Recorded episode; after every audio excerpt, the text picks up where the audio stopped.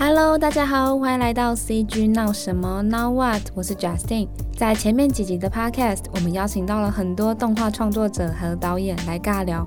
那想说今天来循环一下，今天这一集我们就再次回到游戏产业啦。在今天这一集的 Podcast，我们又再多做了一个小突破。过往我们邀请多的都比较多是在美国游戏工作的朋友，那么这一集的来宾，我们第一次邀请到来自日本工作的朋友。张永如 Yoru，他目前是在日本游戏公司 Delightworks 担任游戏工程师的角色。那相信很多了解游戏产业的朋友也会知道，Delightworks 也是开发知名手游 Fat Grand Order，简称 FGO 的开发商。这一集我们会邀请 Yoru 从工程师的角度来聊一下他前往日本工作一年的心得。在日本工作有了一年的经验，想必他有很多趣事可以跟我们分享。这一集谈论到的内容，对于不管你是从事游戏工程师或是游戏美术的朋友，也会是很好的分享哦。就跟着我们一起继续今天的 CG 闹什么吧。大家好，那个我叫做张永儒哈，那我现在是在日本的 Delightworks 担任那个游戏工程师的一个职业。那毕业于台中科技大学资讯工程所。叫我 Yoru 的原因是因为，呃，我的名字叫永如嘛，那取日本的庆音就叫 Yoru 这样子。嗨。哦，是有稍微听到。又如你在旁边有跟旁边的同事在讲话，你的日文超顺的。你是什么时候？就是你是台中科技大学毕业后，觉得对日本的游戏产业有兴趣，然后前往日本游戏工作吗？其实我本来就对游戏业。蛮有兴趣的啦。那其实我从小就立志要进游戏业这个工工作。那从小的话就是那个嘛，很爱打电动。那学生时期的话就是教师公认的游戏废人。对，那会来日本这个原因，其实真的就是因为因为我喜欢的游戏大部分都是呃日系的游戏。那再加上其实我还蛮喜欢看一些动漫的。那不知不觉的，其实是日文就慢慢的学起来，就是动画看太多，然后不知不觉动画学起来，然后就有点阴错阳差的就来到了日本。嗯哦，嗯、呃，你刚刚说你对于游戏是非常有兴趣，可是像是我们其实这个 podcast 的听众，他们其实都大部分都是美术，就是做游戏的美术。嗯、你说你对于游戏是有憧憬的，又是什么样原因让你觉得你知道你要往游戏工程师这样一个角色去迈进？其实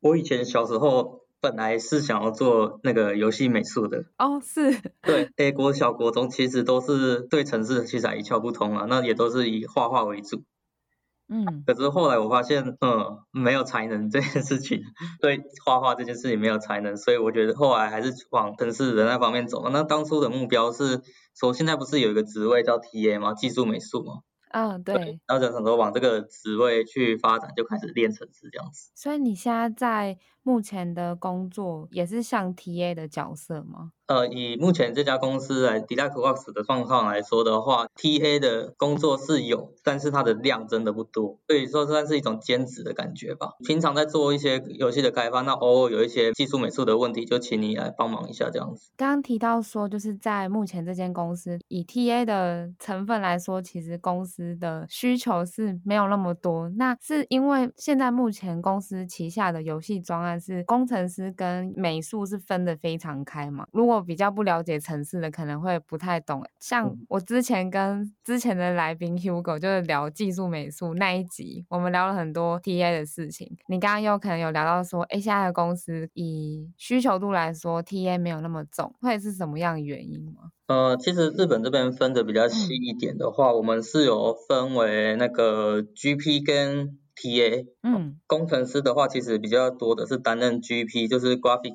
Programmer 这个职位，就是图学工程师这个职位。嗯、TA 的话，比较像是说美术那边的，就是专门去写学者这样子的一个职缺这样子。它的差别在于说，TA 的话，它就是比较注重就是。效果表现嘛，外观这样子，GP 比较去注重说它的绘图流程啊，整体的那个效能部分的分析，所以通常是呃美术他们写了很多一些很酷炫的学的，然后后来发现啊不行，这样玩家去手机一负荷不了，或者是我们加机负荷不了，那只好请那个 PG 去调整一下绘图流程这样子。对对，那如果聊到现在目前公司的，我之前有看过新闻是说，像目前公司的编制，以比较小型的游戏公司来说，可能他们就会分。说美术部啊，工程部啊，然后就是大部分的游戏工厂都这样分。可是现在那时候新闻是说，后来又变成很像是多个制作部，然后制作部再划分成很多个，比如说小组。现在目前是这样子的分配吗？日本的其他游戏公司是不是这样做？我不是不知道，但是以 Deluxe Works 的来说的话，我们是以制作部为单位，那每个制作部下面都会有呃他的自己的美术和城市，还有企划部门。那制作部的数量呢，其实一直都在变，就是根据我们现在的专案数量会在变。那个因为 Deluxe Works 像各位比较常知道的 Fate Grand Order，又或者是最近呃快要上线的那个 Sakura Kakame，就是樱花革命。那其他其实还有很多专案都是在同时进行运作的这样子。就刚刚说 FGO 还有樱花革命这个专案，就如果以 FGO 来说，它是一个主力的专案，就它非常大。那是就它是以一个制作部去 hold 整个专案的流程。它一个制作部的话，它其实不一定只有负责一个专案啊。那嗯，因为我们其实我们公司旗下跟那个 Fate 系列的相关横生作品其实也是蛮多的，所以不一定说。就是只有一个制作部，就是负责一个专案这样子。嗯，可能就是跟 Fate 相关的关东西都会在同一个制作部这样子。哦，了解。那现在目前优路你的角色也是就是在一个制作部的编制里面。对，我也是在目前在某一个那个某一个制作部担任工程师。可是因为我来公司这一年来，就是其实常常换制作部，因为我现在已经待过三个专案的。有有些人就是可能就是在一个专案里面，可能就待一两年。对啊，像那我我可能就是。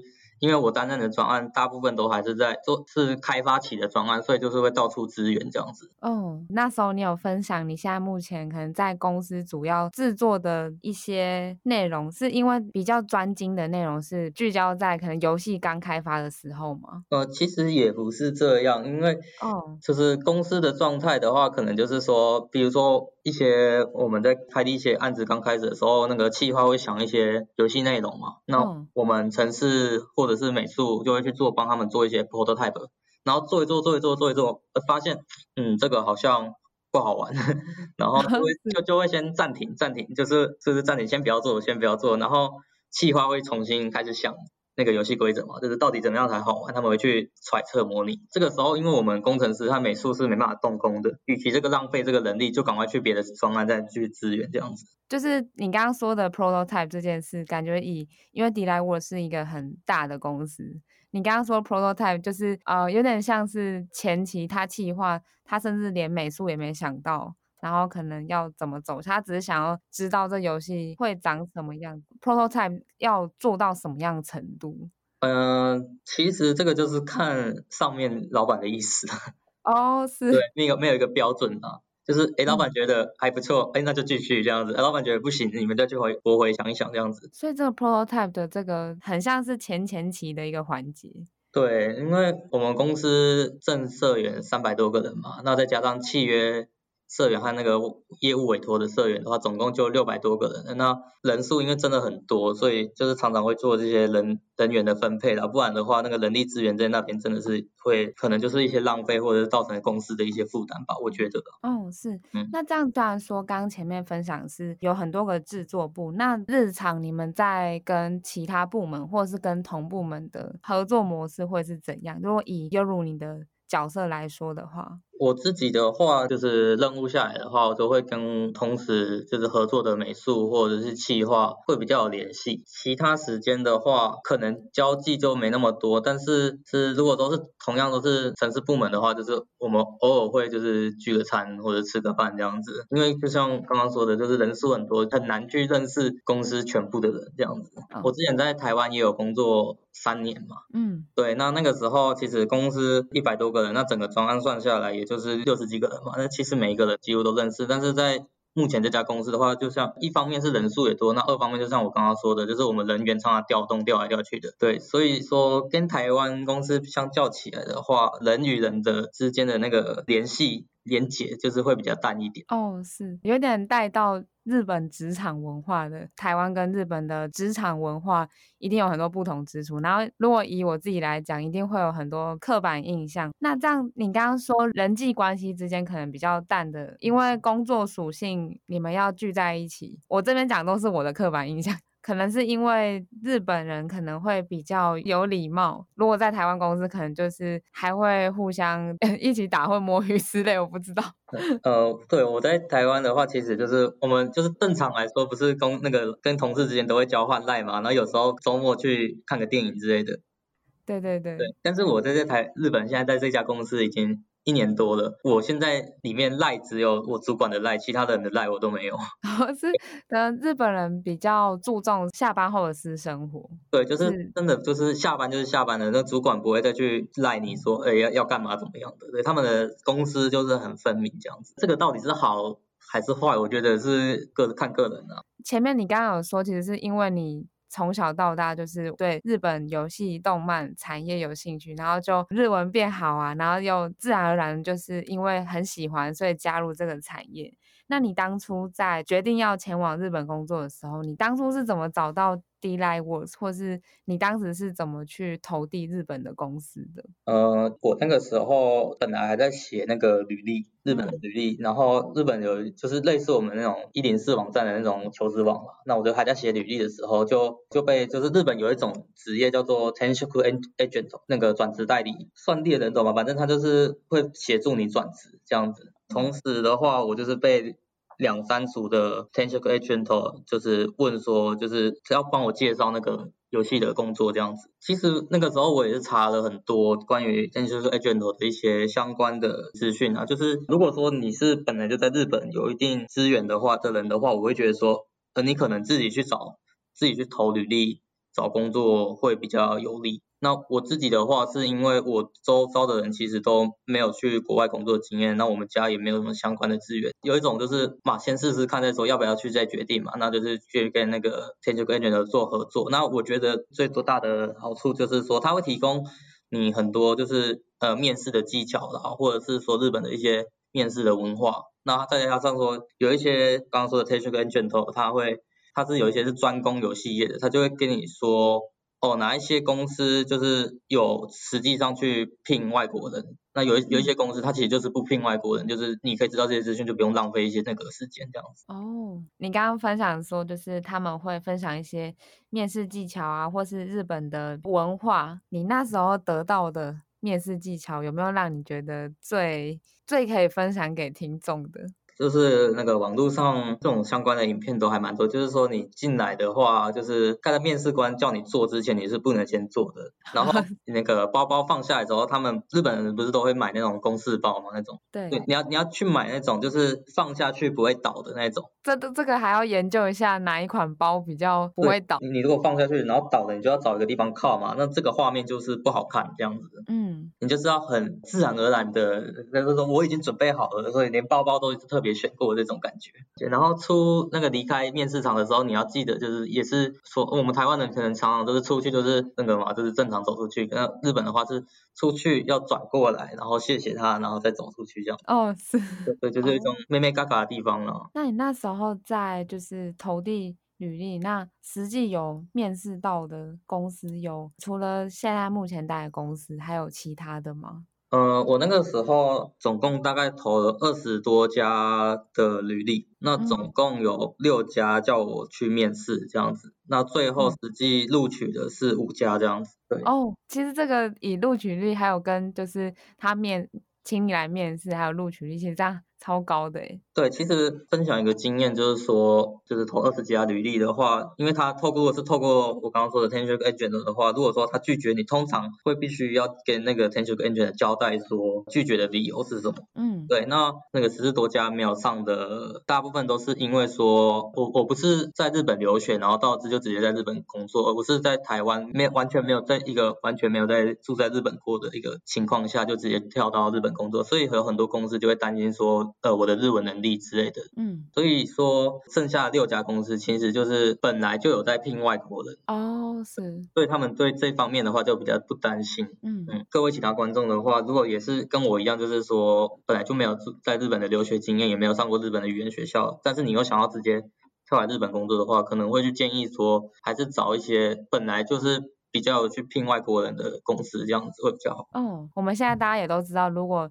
有想要去的公司，其实就直接开他们的网站，然后研究他们可能人才招聘的资讯，那上面其实应该都会有写吧？就是如果以他们是可以接受外国人身份的话，嗯、以我们 Deloitte 的话，就是其实没有特别写，是是那个我刚刚说的那个 Tension Group Engineer，他们会去整理那些情报。哦，是。对，这个就是说你在一个完全没有资，就是没有人脉、没有资源的时候，就是用 Tension Group Engineer 的一个好处就在这里，就是他们会介绍很多人去，因为他他服务的对象一定不只有你嘛，那他就会。根据过往的经验，就是说，哦，我曾经有帮成功帮外国人介绍到这家公司这样的一个经验来给你给你做会诊这样子。哦，是，呃，犹如你在投递这些履历的时候，你人是还在台湾吗？对，我那个时候还在台湾，台湾，就是、我那个时候其实就是做研发替代役，嗯、我连想出去都有困难。刚好卡到兵役的关系，嗯嗯嗯，哇，那这样其实就代表犹如你有了很多技能是可以。跨越很多，就他们可能本来考虑的限制，因为我之前比较多是跟欧美那边的，比如说美术啊，或者是工作者他们聊，就是他们也是会说，就是公司他们要聘请外国人，他们的说行政支出或者是成本一定比较高。对，那。除非就是有真的非常非常厉害，就是哦，我一定要聘你不可的原因，嗯、我们可以回去聊到说，现在目前你在 Delightworks 工作的一些内容，因为那时候你有分享那个经历，可是其实因为我是门外汉，所以其实我看不太懂。呃，其实我当初呃为什么会决定说先在台湾做三年，然后再到日本，其实这也是原因之一，因为我会想说。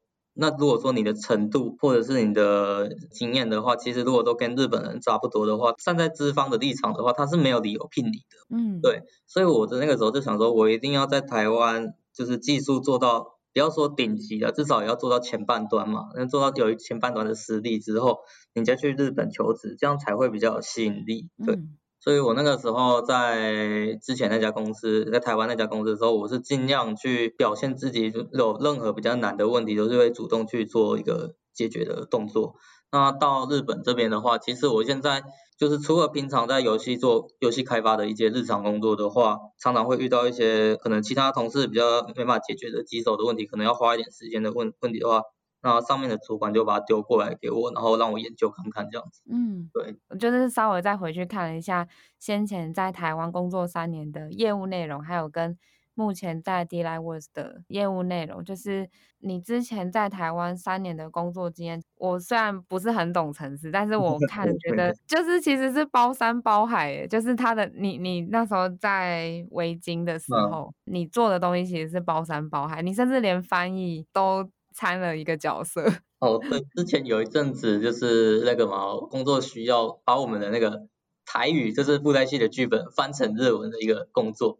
哦，那其实这个东西你要叫日本人翻，还是叫台湾人翻，都很困难。哦，对，所以说是两边就是互相这样子一直磨，一直磨，一直磨。你其实，在最一开始就有打算说，你有决心就是要在台湾把你的技术磨到非常的厉害，或者是前端的那种。感觉那时候在台湾工作三年，这个三年这个数字是你当初就设定好的嘛？就是我就是要在台湾待三年。其其实就是研发替代役三年的时间了。哦哦，是是是，懂了懂了懂了。我刚刚可能没有马上马上连接到。就是就这个研发替代役对女生来说可能就比较陌生一点了。我好像大概知道，也就是本来可能比如说你当兵是当一年，可是你可以因为你结合你的所长，你可以在公司上班，可是你要跟这个公司签约三年。对。哦，帮各位女性听众解释一下，就是卖身契的意思啊。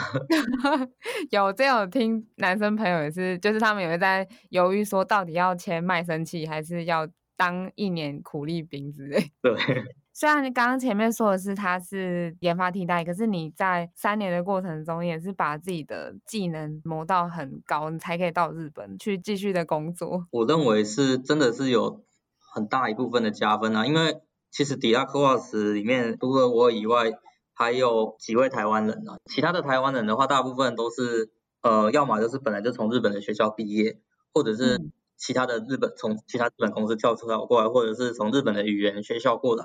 那我大概是我们公司唯一一个就是完全没有住在日本过，然后就直接从台湾来到日本这样子的。就是说我如果没有在维京数位做那个三年这样累积下来的技术能力的话，我应该是没办法来到这边来工作的。哦，刚刚你虽然说前面说是卖身契，可是这个卖的很好哎。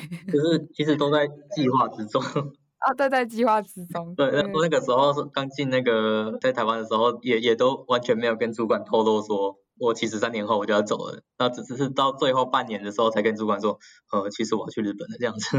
我那时候在看你的经历，想说，比如说在美国的工作的朋友来说，他们的确也有很多是要在美国留学，然后加上他们美国的公司又很吃签证这件事情，所以。他们在去美国留学的话，他们会有一个可以让学生签延长，然后他们就用这个延长的签去找工作。他们也会说，哦，这签证真的很难拿。那像以目前日本的工作签证这方面的，可以跟听众分享一下，就是工作签证的部分。呃，像 Deluxe Works 的话，就是如果你确定录取的话。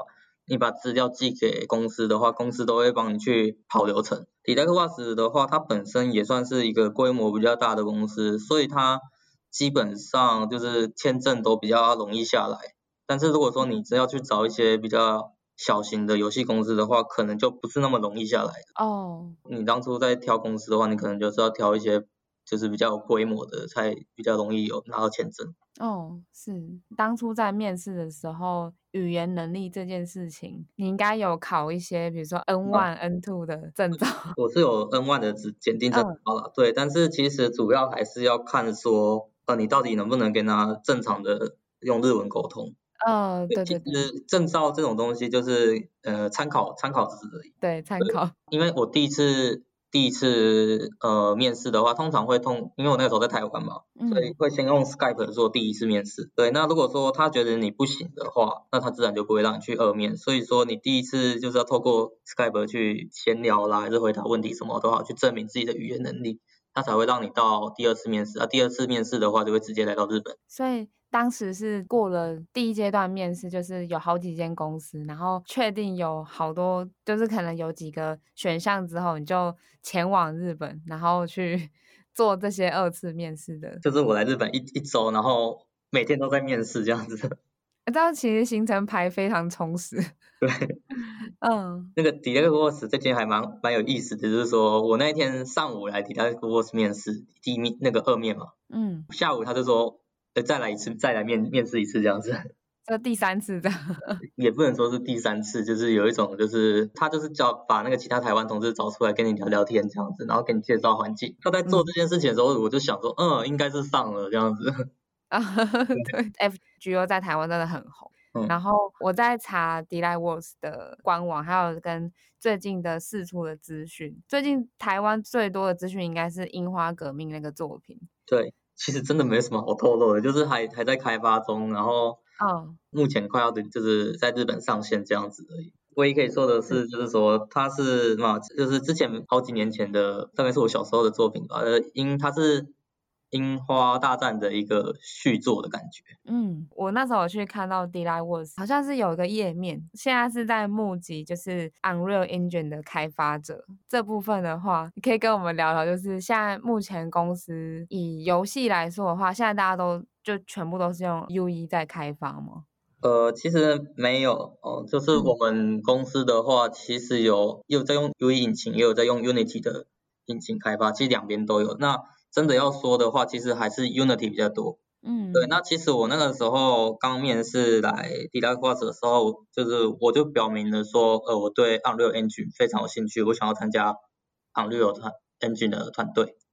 嗯，对。那实际上的话，呃，我在刚进公司的时候，的确是在 Unreal Engine 的 team 里面，直到真的是到上上个月《樱花革命》快要上线的时候，才跳到目前的那个《樱花革命》的团队做资源。不然的话，之前的话都是在用 Unreal Engine 这样子。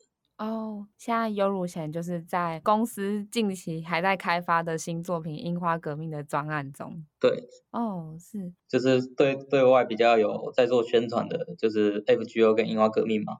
那其实。呃，在我们试行错误的这种的过程中，其实我们有用 Unreal Engine 去做，不管是各位常知道的那个 PlayStation 的游戏，或者是呃用 Unreal Engine 做手机游戏，其实都有去尝试过这样子。嗯，因为刚刚前面有讲到说，现在是以这整个公司是以制作部的编制去运行的，请优如去分享的话，就是你一天的工作样貌会是怎么样？如果比较常见的，可能要分就是疫情发生前跟疫情发生后两两种情况来讲。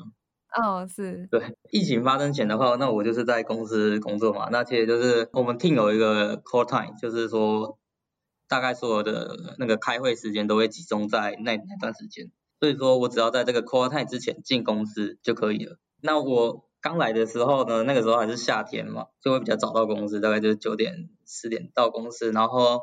进去就开始做一些游游戏的开发嘛，那后来就是日本到日本冬天的话，就是日本冬天真的很冷，所以我都会把 我都会睡很晚再起来。反正就是我会在十二点前进公司，然后十二点后我会开个 stand meeting 这样子。嗯，对，然后开完之后呢，也就就是继续一直做开发，开发到你下班为止。我们公司也没有规定说。呃，你一定要在位置上还是怎么样的？今天工作累了，你要去休息室去休息一下，其实也都是没问题。那这边不得不说，Delightworks 的休息室真的是还蛮不错的，有有在卖一些吃的啦，咖啡什么小小点心这样子的，然后旁边还有那个一些大型机台任你玩这样子。你这样用形容的感觉，这样有想要去日本工作的听众会很羡慕。对，然后因为我们公司其实本身也有。在做桌游的业务，嗯，对，就是桌游这个东西事情，在公我们公司也蛮夯的。你到休息区去去看看看到的话，你可能会看到到不输桌游店的桌游就摆在那个橱窗上面，啊，你要跟同事。要玩的话就随时拿下来玩这样子。哇，这是一个非常自由的工作环境。我们公司就是说，不管是在任何国家相比较来的话，真的是这家公司是属于比较自由开放的一家公司。当然说你东西该交的时间到了，那你还是要交出来，这是先决条件啊。后来就是我们疫情爆发之后，就是公司的话出了一些。可能真的必须要在公司工作的职种以外，比如说机房维护啦，或者是人事啊这种一定要在公司才有办法运作的职业以外，其实大部分的人都在远端工作。嗯，对，那远端工作的话，你不会就是没有像那个公司里面有那样那么豪华的休息室啊。好处就是说你就是更自由了，你都是在家里工作嘛，对不对？就是其实你有没有专心在工作这件事情上，真的是要看个人良心的。哦是远端工作这件事，就会有人讨论说，到底远端工作是让自己的工作时间更自由呢，还是是让无形的加班文化出现？你们公司应该不会有这种情形发生，因为刚刚前面都讲，就是在疫情前发生的时候，公司的运行的制度就是，呃，你要对自己负责就好。对啊，严严格上是这样子，因因其实我我到。这家公司的时候，我真的很少。那我们日本人常常会说，上司又仗着自己的权势去压，就是压榨你这种事情。我最常被上司骂的，还是反而是说我常常就是就是自己热心，工作超过超过十点，然后就就被骂这样子，就是说你怎么不可能回去，或者是说你超过十点怎么没有报加班这样子。因为因为有有时候其实我在做的事情就是，哎，我突然间对一个技术有一点兴趣。但是这个技术可能跟工作没什么关系，但是我就是想要留在公司做，就是有时候被主管发现，然后反而还因为这件事情被骂。我的这件事情真的是在台湾可能完全没办法经验的经验。没错，可以感同身受。就是如果以我们大家都是台湾听众来说的话，前面就带到说日常的会议，然后跟平常要做很多开发工作，就 programming 的话，会不会？比如说，主管还是会给你们一个，比如说每一项工作项目的 deadline，然后要做完。那如果开发中遇到问题的话，要怎么处理？我们就是每天都会有个 stand meeting 啊，其实就是说，如果说你真的是嗯赶不完，那你就是应该要在那个 stand meeting 做一个反应。那主管会去做调派，然后会把你的工作去拿去分给其他人，做的比较快的人。对，但是这也不是说不用对自己的个工作完全不用负责了。虽然上面会帮你处理掉这个问题，但是我觉得这个东西多少会影响到你的评价，可能就会影响到你的年终。特别是以日本的薪资结构来说的话，哦、年终是占一个很大区块的东西。就是虽然公司很自由，但是你也不能说一直打混这样子啊。你现在目前专精的业务内容，像比如说相机系统管理呀、啊，或是战斗系统啊这些。这些东西是因为专案需求吗？还是是说延伸出来业务吗？那个时候，呃，在做 U E for 开发的时候，就是我们会分不同的队伍嘛。我那个时候，因为我之前在台湾公司担任的工程师的时候，也其实也是在做战斗系统的开发，所以说这块比较呃我可能比较熟。那我们上面的主管也说认为说可能把这样的工作分配给我的话，会是比较好的选择。所以我那个时候在做 UE4 的新专案的开发的时候，其实我也是。主要是在负责战斗系统的开发，对，那战斗系统的话，其实大部分的游戏因为都有战斗系统，所以都应该都会有这样的需求，这样子，呃，除非说是一些那个恋爱游戏啦，或者是开心农场这种这种游戏比较没有战斗的系统的这个可能性，但是其实目前的手游或者是端游的话，其实呃战斗系统还是比较多的需求这样子。其实我真的是这就是过去一年的话，大部分都是参加这种就是没有正式去做做广告的一些专案这样子。目前大家知道的大概就是《樱花革命》这款游戏。那其实我们嗯迪亚沃斯也没有去特别去隐藏说。我们有在做其他专案这件事情，只是在可能新闻的报道上，一定会有一些专案，它可能是比较备受媒体关注的。呃，其实我们 Diablos 官网也有公开说，我们在开发 UE4 引擎制作的游戏。只是说，因为内容常常在改变，所以说你要给它下一个标题，其实也有困难。哦，是。对，其实也没有去刻意做去隐藏这样子。哦，刚刚说内容改变是指说，比如说有点像我们刚刚前面聊到那个 prototype，我们会有有有概念出来的，但是剧情其实都没有没有什么改变啊，但是就是不知道要给它定个什么标题是最响亮、最动听的。就是我觉得这其实游戏开发要把它定什么标题这件事情，好像。就是整体来看的话，其实没有那么重要，对。对，因为毕竟好像也是游戏，它要真的接近上线，或者是比如说游戏的亮点可能是呃新系统，或者是有声优哪个大师参加的专案这样。其实，在游戏过程中，不管是台湾公司还是日本公司，其实大部分都是这样子，就是对游戏的定名的话，其实这件事情都是真的是快要到上线的时候才会去定名。那我们在公司内部的话，其实都会用代号去称呼它这样子。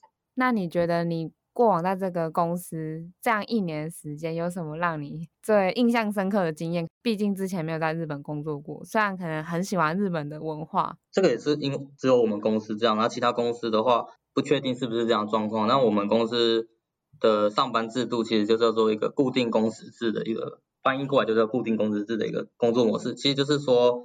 每天上班八小时嘛，但是这个八小时的话，其实就是说，呃，你什么时候来都可以，你什么时候下班都可以。那他其实也不是说每天结算一次，他就是说一个月去做结算一次。所以说，假设说一个月有二十天，那你就是理论上你要工作一百个六十个小时。对，所以说你可以说，呃，我今天好累哦，那我工作个三个小时我就想回家了，或者是说隔天说，哦，我突然间灵感爆发，我就要今天要做到也这样都是可以的。反正你只要一个月满一百六十个小时，这样就好了。哦，这样可以耶。如果刻板印象的日本的公司，你们公司这样子的制度是非常，甚至有点超越很多台湾现在目前的制度。嗯，我觉得就是日本大家对日本的刻板印象就是那个嘛，就是上司的欺压嘛，然后不然就是加班加班加很多班啊这样子。其实其实我刚来这家公司后，我有跟我的同事说问问这个问题，就是说，哎，好像跟我在日剧上看到的好像不太一样。那我的同事是这样回答了。就是说，如果说你是去一些日本比较老牌的一些大公司的话，也许这种文化还是会存在。目前就是因为日本他们开始在推推行一个叫做那工作工作模式改革，比较一些新型的公司的话。就是比较不会说像我们传统上看到日剧那样子，就是说一直加班啊，然后后下班还要陪上司喝酒的啊。其实，在日本新型就是比较新的公司的话，其实是比较少的，反倒是越来越像欧美这样子的感觉。再就是说，游戏公司不管是台湾和日本，其实我感受到，其实我常常会开玩笑的讲说，游戏公司就是一群那个嘛，怀抱着童心长不大的。的一群人开的公司嘛，所以你要说游戏公司会有多么的那个什么痛苦的工作环境的话，其实真的是比较少了。日游戏公司的工作环境通常都还是比较充满欢乐的氛围。对，这样才可以打造也让人家欢乐的游戏，不然这样如果都是压榨出来的，好像也不会快乐。对，以前老牌的公司不讲，就是新的游戏公司大概都是这样子。今天分享有很多跟就是 programming 比较有关的地方，但是我觉得今天优如你分享的内容是是想要前往日本游戏公司工作的游戏美术也是非常受用。对，像是我刚刚刚好提到说，就是关于镜头开发这个这件事情嘛。对对，镜头开发这个事情的话，就是是我常常要跟就是美术做一个合作，就是游戏中常常会有一些动画，我要去做一些运镜这种东西。镜头的话，到底要去怎么样去设计它的编辑器，让美术去做一个呃比较好的运用，这样子就是常常会去跟做美术做一些沟通。嗯。要去理解，而且还用日文去理解那个日本美术的到底要什么的镜头这件事，就是还蛮苦苦恼我。之前在台湾的时候有，有一定会也是要常跟企划还有美术来回沟通。嗯。那工程师会听到，像比如说 Hugo 他们就说我想要这个。亮一点、温暖一点、可爱一点 之类这种形容词，就是你现在目前在团队跟美术或是企划之间的沟通，就是会有遇到什么挑战吗？或者是其实都还蛮畅通的？在台湾公司常常遇到的就是说，呃，美术跟企划他们在形容他们想要的东西的时候，可能就是不会那么具体。那在日本其实也有这个问题，更大的问题就是说，因为毕竟不是本地语言，所以你日文自然就不会像中文那么好，所以。第一个难度就在这边，那第二个难度就是说，也许对方也不是日本人，对，但是我们的共同语言就是只有日文，呃，比如说，呃，我是台湾人嘛，那对对方是韩国人，沟通的精准度可能就是打折再打折这样子，嗯，所以有时候会在这一方面就是有点小小的苦恼这样子。就是因为你现在在日本，所以你平常一定也都还是会时常跟台湾朋友保持联络。你觉得台湾的朋友有没有就是可能也有一些有趣的刻板印象？然后你哎，实际到日本其实哦不是这样子的，就是我们那个居酒屋这件事情嘛，大家在日剧常常看到说下下班还要陪上司喝酒这件事情，这件事情不会说完全没有，但是其实我觉得次数的话还在我可接受的范围，而且又像我这种还蛮爱喝酒的人来说的话，还蛮喜欢这种环境的。那个以前的那个日本工作的人也是反映说，一定要陪上司喝酒啦，然后自己就不想去啊，都不能为什么不能拒绝这样的声音也很多。呃，新的公司的话，在这方面也是比较偏向于年轻人的意见，就是说，呃，你要来就来，那你不来就不来没关系，他们也也不会去刻意在乎这个。而且其实我们就是每次去的人还蛮多的，你你不来，其实也许也没有人知道，就是隔天说，哦，你没去哦这样子，我们只会很意外说，呃，原来你那天没有到哦这样子。刚刚永如你刚刚分享这么多在公司的一些，比如说员工福利就是环境很棒这件事情，那你现在目前就是会一直目标持续是在日本发展下去吗？其实没有说特别说一定要在哪一家哪里工作，或者是在哪一家公司工作。其实我个人是比较偏向说，你哪边有我比较有兴趣的。主题或者是哪一边有比较有兴趣的，就是比较好的工作环境的话，我可能就会往那边去这样子。嗯，对，就是常常说那个日本人就是进了一家公司就一辈子都不会换换公司嘛，这个规定在游戏业是不成立的。那你平常会去关注呃日本他们在地的游戏产业跟台湾的游戏产业吗？我们知道日本的游戏产业已经非常非常成熟，就是太多可以讲了，但是。犹如，你平常会关注台湾这边的游戏产业吗？呃，其实我台湾工作也三年了嘛，其实，在游戏业的同那认识的同事也不少了。那其实我观察到说，台湾的游戏产业的的发展趋势的，就是有一种呃以急速的感觉在往往上追上来的感觉。当然，它可能还是没有像日本那么的成熟，但是我觉得它的急追的速度真的还蛮快。所以说，如果说你在日台湾说有一个好。的机会的话，其实没有必要说你一定要去，一定要到国外去工作这样子。嗯，常常会有一些误解，就是说人对国外会有的误解是说，呃，你只要到了国外工作，你就会这种赚大钱啊，或者是飞黄腾达啊。其实没有这回事情。你的实力在哪里，那你到哪一家哪一个国家，它就是会根据你的实力。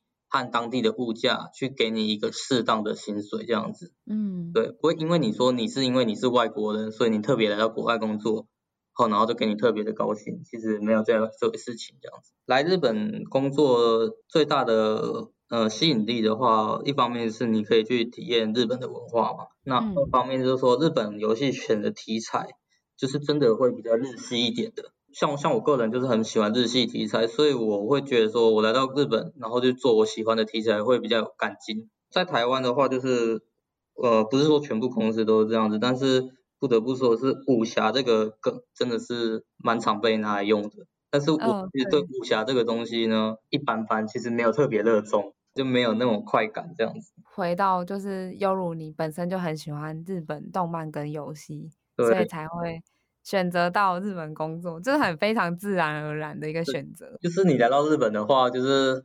我刚刚来到这边这家公司最爽的就是说，我的座位旁边就是一些那个 Fate 的一些公仔嘛，对，右边是公仔，左边是人形看板，那个整个看下去就是呃心情很好这样子。哦，是，对，嗯，对，所以说不是说日本的工作环境比较好，真的就是日本的题材比较适合我这样子，比较我比较喜欢这样子。你平常会怎么去精进自己？呃，虽然说听众可能都是美术，但是一相信一定还是有 programming 的朋友。你平常都怎么去精进自己在这方面的？呃，平常有空的、有时间的话，你就去做一些自己的小作品、小游戏都好。其实日本呃面试要求提供作品的公司，其实算是大多数的。所以说，不管说你是第一次来日本公司，还是说你未来想要去更好的日本公司来说的话。其实，呃，利用下班时间去累积自己的作品，我觉得是一个不错的选择。嗯，因为我们可能之前接触比较多是美术的朋友，那美术他们要累积自己的作品，那这当然是一定是。但是就是以 programming 来说，就是呃，你自己会去开发一些小品的小专案游戏。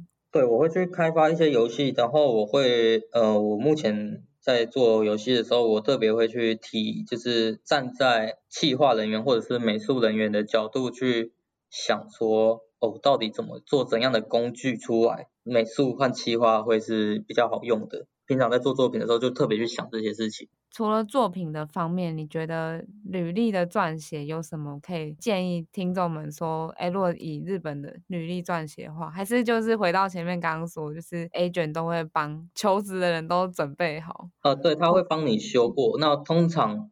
就是我发现日本履历跟台湾履历最大不同的是，台湾的履历我之前写的都是比较偏向文章式的，就是成长背景啊，然后做过的工作这样子，就是一段一段下来的。日本的话比较偏向就是表格式的，比较精简。那个市面上都已经有提供一些正规的表格了，你就是照那个表格填，你也不用特别去写那些什么有的没的文章这样子。哦，真的真的很短，就是以前在台湾会担心说，哎，这样子会不会写太少了？在日本的话，你都会想说。哦，这个会不会写太多了？但是这个都是 agent 他会给你建议再去调整。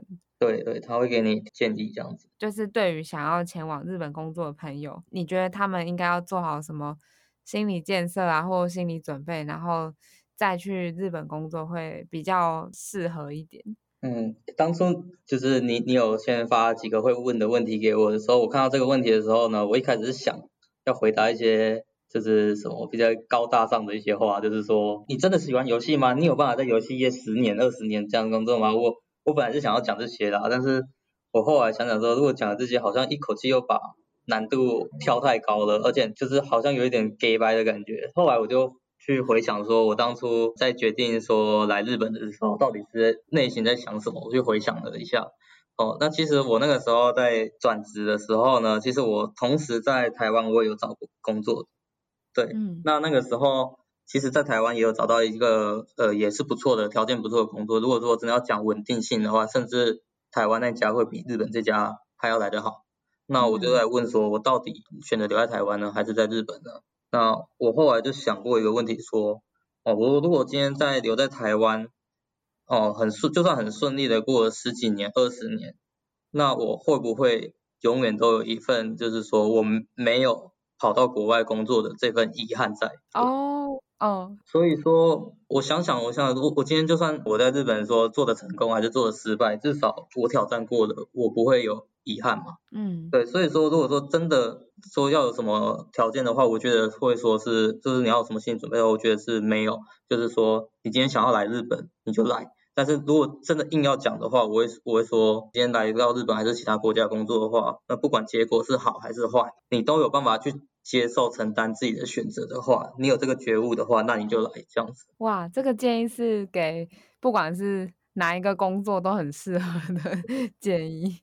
你近期就是优如你自己会有一些新的近期的新计划啊，或是新目标啊，可以跟听众分享一下。我最近在家里呃，平常都有再去做一些小专案的开发嘛。有打算说把我这些开发的经验呢，就是汇整一下，然后做的一些教学影片，想要发分享到 YouTube 上，然后贡献一下给台湾的观众朋友们这样听这样子，还在那个企划中这样子。这么无私嘛，就是免费公开放送。大家不管是我想美术也是这样子，和和城市都是这样。其实做好做做一个东西，它的方法百百种啊，但是其实到底是。怎么样的做法是比较符合现代的潮流，然后比较符合实务上在做做的方法，所以就是我想要去整理一下，去分享一下。那一方面是替台湾游戏业界做一个贡献啊，那二方面也是希望增加一点人脉这样子。听完了这一集的 Podcast，想必你和小编一样，也破除了很多对日本工作的刻板印象吧。那不知道你会不会像小编一样，被优鲁在访谈结尾的那番话鼓励到呢？其实勇闯国外工作留学这件事情，最大的准备就是不要有准备，想好就去冲吧。如果你对于出国工作、日本职场有兴趣的朋友，也欢迎你到 INCG 的 Instagram 找我们尬聊哦。喜欢 CG 闹什么 Podcast 的朋友，也请帮我们到 Apple Podcast 留下评论。